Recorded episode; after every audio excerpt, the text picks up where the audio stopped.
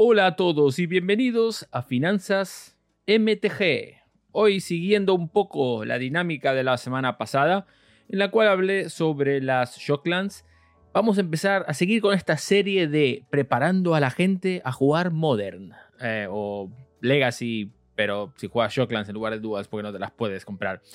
Em, hoy vamos a hablar, obviamente, de las Fetchlands, ¿no? Ese otro ciclo de cartas que también es tan importante en Modern y, honestamente, en prácticamente cualquier formato en el que no estén bañadas, o sea, Pioneer. Creo que las Fetchlands son las tierras más codiciadas. En Legacy son muy codiciadas, son mejores que las Duals porque te permite jugar Brainstorm y Ponder y ser más eficiente con las cuando haces el Shuffling. Eh, te permite también buscar tierras básicas, por lo cual si el rival juega Wasteland, tú te proteges. Obviamente en Commander te permite eh, escoger casi cualquier color que tengas en tu baraja, si la sabes, si tienes la, fecha correcta. Em, en, obviamente en, en, en Premodern incluso son muy jugables, en Classic Legacy son extremadamente jugables. Cuando estaban en tipo 2 son unas cartas que son que eran de las, más premium de todas, porque también había unas duales un poco mierdas, las duales que había, pero había unas, unas duales que entraban giradas. Por lo cual siempre suelen ser las tierras más polivalentes y por, ende muy codiciadas por los jugadores. Y durante gran parte de su estancia en, Magic han sido bastante caras. Si bien cuando salieron originalmente eh, las primeras, que eran con los colores aliados en Onslaught, en Vestida, em, en, esa, en esa edición estaban ya poquito más caras de lo que una carta habitual, ¿no? En esa época. Recordemos que en esa época no había míticas, solamente había raras.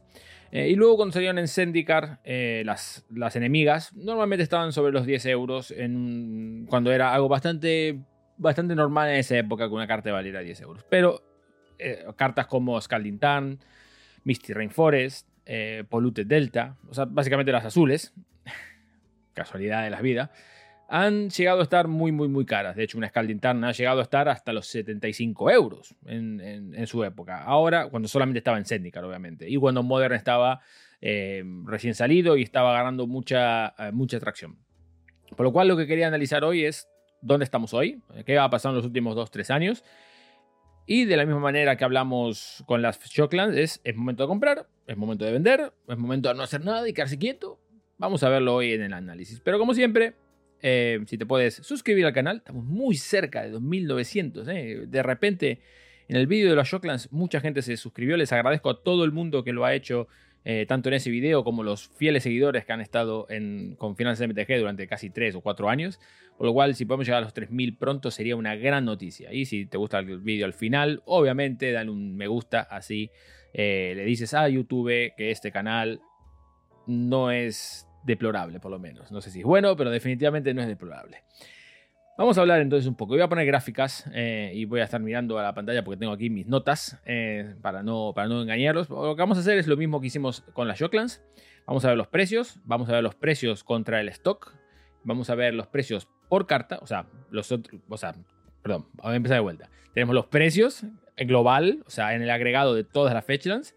Después los precios contra stock contra todas las fetchlands. Y luego vamos a ver por cada una de las cartas. O sea, cada una de las 10 fetchlands vamos a analizarlas em, individualmente.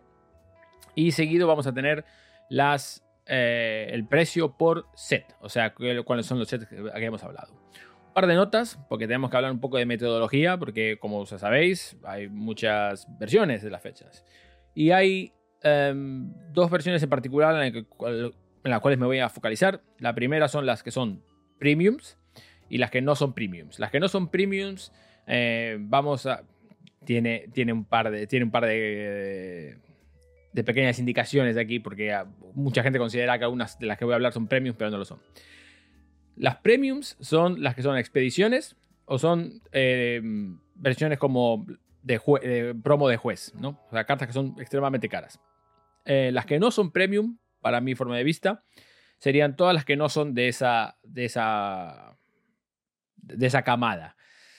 Como podéis entender, por ejemplo, habrá gente que diga, pero Modern Horizon 3 es un set premium. Entonces diría que, bueno, no es un set completamente premium, es uno de los sets pseudo premiums que salen en el año. Pero ciertamente alguien podría considerarlo como un set premium porque tiene un precio un poco más caro.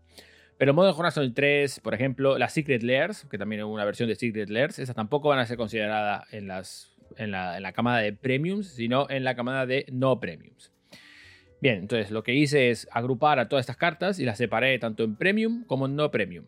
Em, en el dashboard que voy a pasar, que vas a tener en la descripción obviamente, tienes un enlace ahí y vas a poder filtrar como quieras las, cartas y también por tipo de fetchland, porque tenemos dos tipos de fetchlands. Como sabéis, están las, las de colores enemigos y la de los colores aliados. La de los colores enemigos se, editaron originalmente con Zendikar y las de colores aliados se han editado originalmente en Embestida, en Onslaught. Bien, entonces vamos a. Eso lo vas a poder entrar vosotros. Voy a compartir todos los gráficos que veis ahora, lo vais a ver también en Dashboard, que lo podéis ver abajo y interactuar con él, por lo cual les va a ser mucho más fácil para el post-análisis que podéis hacer vosotros. Pero lo que vamos a hablar aquí, los que voy a poner por delante en, pantalla ahora mismo, es solamente hablar de las no premiums. ¿Y por qué hablo de las no premiums en lugar de las premiums? Porque supongo que muchas de las personas que están aquí es. Eh, a menos que seas solo coleccionista, quizás te interesa más tener las expediciones o tener las del juez, pero la gente que quiera jugar, que por eso quiero llamar a esta sección así de un, un poco de proxy, preparándonos para jugar Modern, quizás lo único que quieren es saber cómo está el mercado para comprar las cartas y jugarlas, ¿no? Pero si quieres ser coleccionista y te quieres focalizar en ese tipo de colección, eh, de, coleccionismo, como por ejemplo comprar las, las de mm, las expediciones, también vas a tener datos sobre las expediciones en el dashboard que te pasé. Bien, entonces vamos a poner el primer eh, gráfico en pantalla.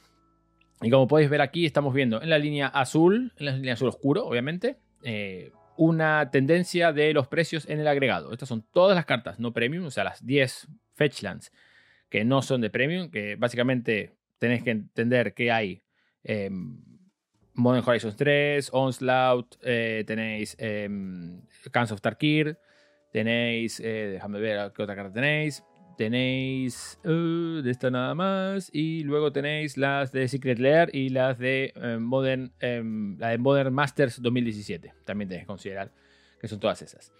Em, como veis aquí en pantalla eh, eh, la línea es la línea que está en azul claro con, con, con dashes o sea con línea punteada eso es la tendencia de precio en los últimos dos años aproximadamente. Y como veis, está decreciendo. Y si veis también, obviamente, en la línea total, estamos viendo una que ya se ha básicamente llegado como un valle, en el cual está prácticamente llano, ligeramente hacia abajo, hacia, hacia, el, último, hacia el último año. Pero como veis, estamos viendo una tendencia de, caída ¿no? en, las fetchlands. Esto puede ser por muchos motivos. Obviamente uno de los principales motivos es eh, la gente quizás está jugando otros formatos, como por ejemplo Modern, eh, perdón, como por ejemplo Pioneer, que las cartas están bañadas. Eh, pero también hubo muchísima más oferta en el mercado. Y creo que la demanda quizás se ha calmado un poco, por lo cual eso hace que las cartas bajen de precio. Esa es mi teoría, ¿ok? Puede ser que no sea verdad, pero todo parece indicar, si vemos estos datos, parece indicar que obviamente estamos hablando de unas cartas que están bajando de precio de momento. Pero que a pesar de estar bajando de precio, en los últimos días, en los últimos meses, perdón, hemos visto que hay una estabilización del precio. No está bajando tan, tan gravemente. Esto quizás cambie con el lanzamiento de Modern Horizons 3. No sabemos si va a haber Fetchlands ahí. Yo me animaría a pensar que Wizard of the Coast, a la hora de intentar inyectar más em, más dinero, ¿no? Para tener más dinero dentro de las cajas y va a intentar poner Fetchlands dentro de ella, pero quizás eso es una discusión que vamos a tener un poquito más adelante en el vídeo eh, por el tema de la, eh, las conclusiones finales. Ahora vamos a ver el precio por el precio contra el stock, o sea, cómo ha afectado el stock y cómo ha afectado el precio a ese, eh, cómo ha afectado el stock al precio. En azul, en celeste, en turquesa tenemos el stock y en azul oscuro tenemos el precio. El precio básicamente es la misma línea de tendencia que habías visto antes, es exactamente el mismo, pero ahora le agregamos un pequeño extra que es el stock. Y vemos como el stock ha subido dramáticamente, eh, obviamente a partir de Modern Horizons 3, pero luego también hubo otros lanzamientos como Secret Lair, por ejemplo.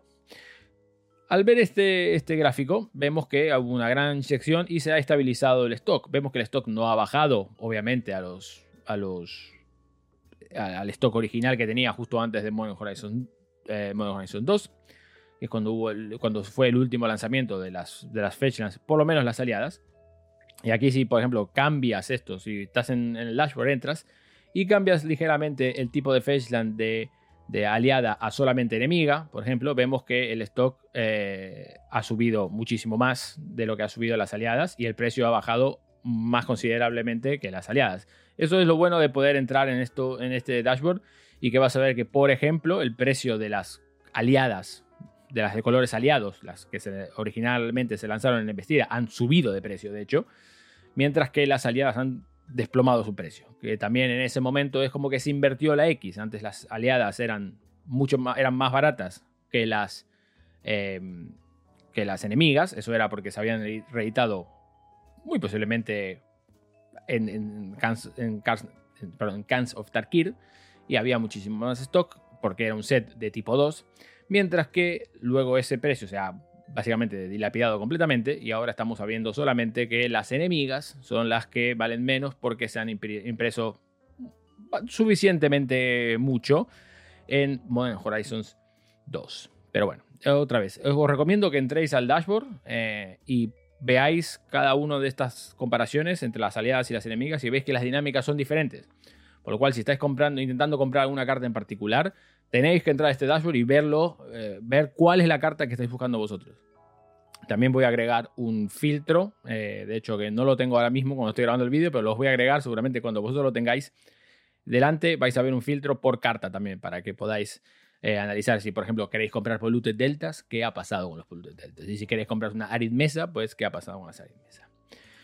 Vamos a ir al tipo de, al tipo de carta, eh, por carta, perdón, los precios por carta, o sea, solamente una por, una por cada una de las 10 eh, fetchlands, para ver qué ha pasado. Y como vemos aquí, también la mayoría de ellas han bajado de precio, salvo algunas, como por ejemplo eh, la Fluid Strand y como por ejemplo la Polluted Delta. Esas cartas han subido y de hecho todo, la mayoría de las cartas, no todas, pero la mayoría de las cartas de, de, de las fetchlands de colores enemigas han bajado de precio mientras que las aliadas han subido de precio. Y veis cómo a, mediados de 2021, que es cuando, cuando salió Modern Horizon 2, es donde se cruzan las líneas, ¿no? O sea, cuando no hay que cruzar los rayos como en, como en los cazafantasmas, ¿no? Pero bueno, aquí se han, se han cruzado los rayos y vemos que unos han bajado de precio y los otros han subido de precio para compensar básicamente. Es interesante verlo de esta manera porque cuando lo ves así te das cuenta rápidamente que esa estabilidad de precio que ha ocurrido y dices, ah, no bajó tanto de precio las fetchlands en el agregado, o sea, todas las fechas en el agregado. Pero la realidad es que sí bajaron bastante de precio. Algunas. Las enemigas bajaron muchísimo más de precio. Eh, bueno, bajaron mucho de precio. Su precio ha caído eh, bastante severamente. Mientras que el precio de las enemigas, de las, de las aliadas, perdón, ha subido. Por lo cual es como que se ha contrapesado. Pero creo que la bajada de precio de las. Bueno, no creo, no. Definitivamente la bajada de precio de las, de las, de las enemigas de colores enemigos ha sido tan grande que ha hecho que en el total, en el agregado, todas las cartas, todas las fechas se han bajado de precio. Insisto, es importante que, porque si yo os digo, por ejemplo, ah, sí, las fechas bajaron todas de precio, es como que, ah, qué bueno, vas a comprar y de repente te das cuenta que una Polute Delta vale muchísimo más que hace dos años. dices, pero este tipo dijo que estaban bajando de precio. En el agregado están bajando de precio, pero por eso te estoy ofreciendo este dashboard para que puedas entrar y ver una por una las cartas que tú estás buscando para saber si han bajado de precio o no.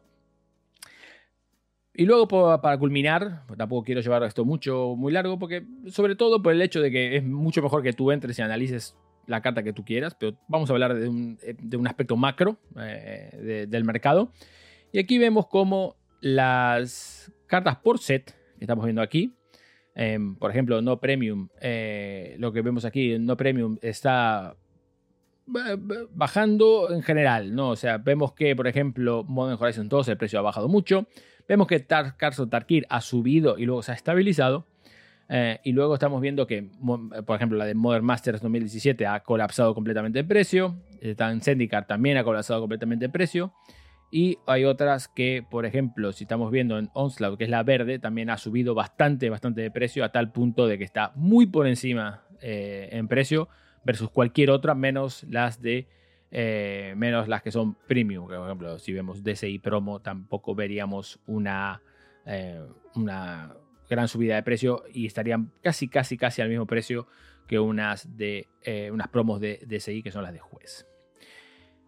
Bien, entonces, ¿qué sacamos en conclusión con todo esto? Porque hay mucha, mucha información que procesar. Claramente, Modern Horizons, Modern Horizons 2 eh, ha hecho que se colapsen mucho los precios de las Fetchlands. Quizás en la jugabilidad, la demanda de, de, Modern sea menor ahora mismo. como sabéis, Magic ha tenido una dinámica un poco diferente en los últimos años, en la cual se ha focalizado mucho más al juego ah, casual. Ahora mismo, por ejemplo, si tú entras en los canales que son más hardcore, con contenido más hardcore en el sentido de contenido competitivo, cómo mejorar, cómo comprar y vender cartas, etcétera, etcétera, ha bajado dramáticamente el...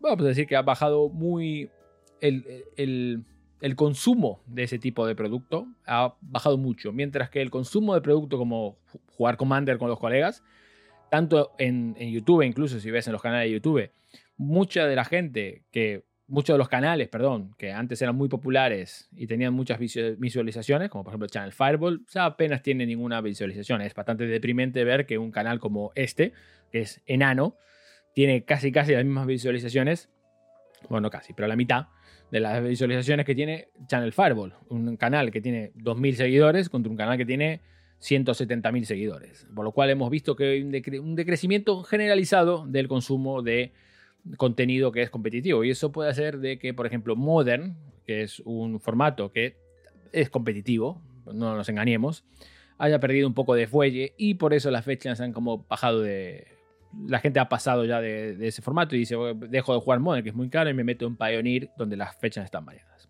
Puede ser que eso haya ocasionado un exceso de demanda, perdón, una bajada en la demanda y una, un exceso de oferta, bajando los precios de las cartas. Pero obviamente las cartas que son más coleccionables, y eso es algo que siempre he hablado eh, en el pasado, las cartas antiguas de primera edición, las primeras, el primer printing de una carta, suele tener mejor conservación de precio, suele tener una eh, elasticidad de precio un poco menor.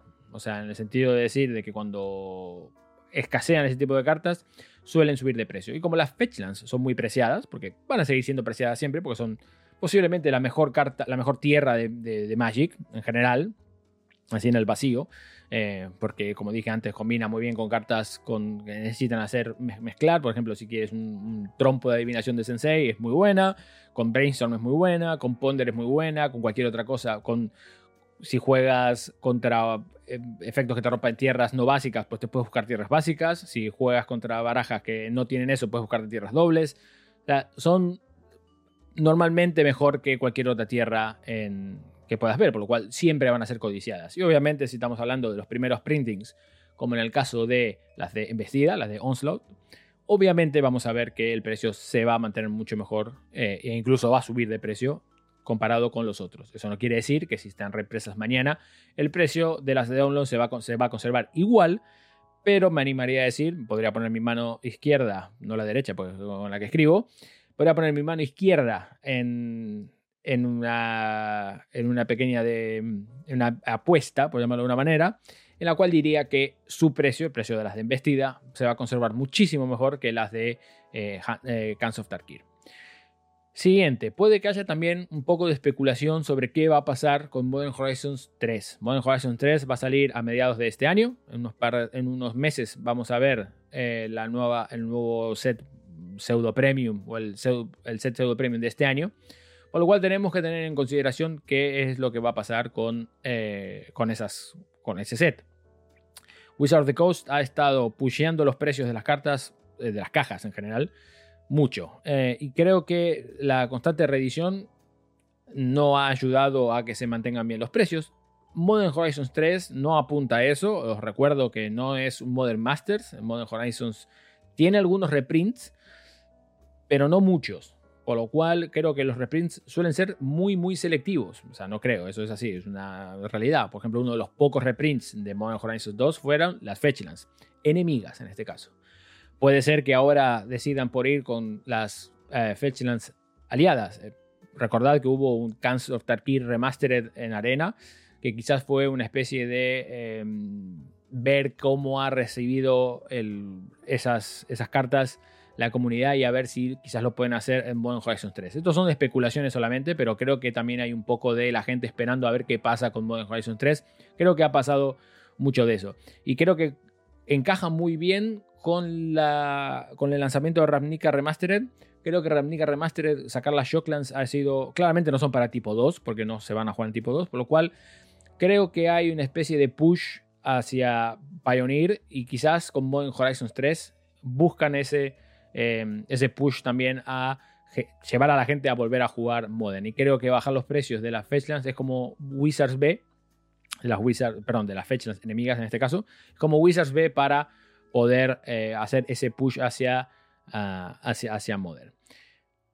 Pero en general, en general de todo, vemos que los precios eh, han bajado. O sea, el precio general de las, de, de las cartas de las Fetchlands ha bajado, pero con el pequeño inciso de decir que las aliadas son las que han subido de precio, pero no tanto como han bajado de precio las de Modern Horizons, eh, bueno, las enemigas, gracias a Modern Horizon 2.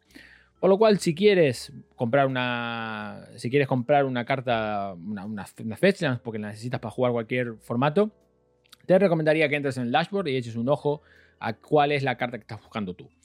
Pero si estás buscando las cartas enemigas, comprar cartas eh, Fetchlands enemigas en este caso, me animaría a decir que estamos en el precio más bajo, casi con cualquiera de ellas, de hecho con cualquiera de ellas, vas a ver que están en el precio más bajo de siempre. O sea, es, bueno, de siempre no, de los últimos, bueno, diría que de siempre también, desde que se han lanzado originalmente en tipo 2, creo que desde siempre. Pero en los últimos dos años estamos en el precio más bajo de todas las tierras, de todas las cartas, eh, de todas estas cartas, ¿no? De las tierras Em, Fetchlands en colores eh, enemigos. Por lo cual, entra al dashboard, echa un ojo, ve cómo está y luego vas a Car Market y te echas un ojo a ver si es lo que eh, si es lo que es. Si ves que los precios no son exactamente iguales, eso es porque aquí estamos hablando de precios mínimos, precios mínimos, mínimos, mínimos, da igual, es decir, la, la condición de la carta y da igual el color de la carta, solamente esto es para ver las tendencias de precio durante una cantidad de tiempo ten en cuenta que cuando entres en Car Market, puede que los precios que veas en Car Market sean diferentes a esto, pero eso es porque no hay consideración de idioma, no hay consideración de región, no hay consideración de condición, no hay condición de nada.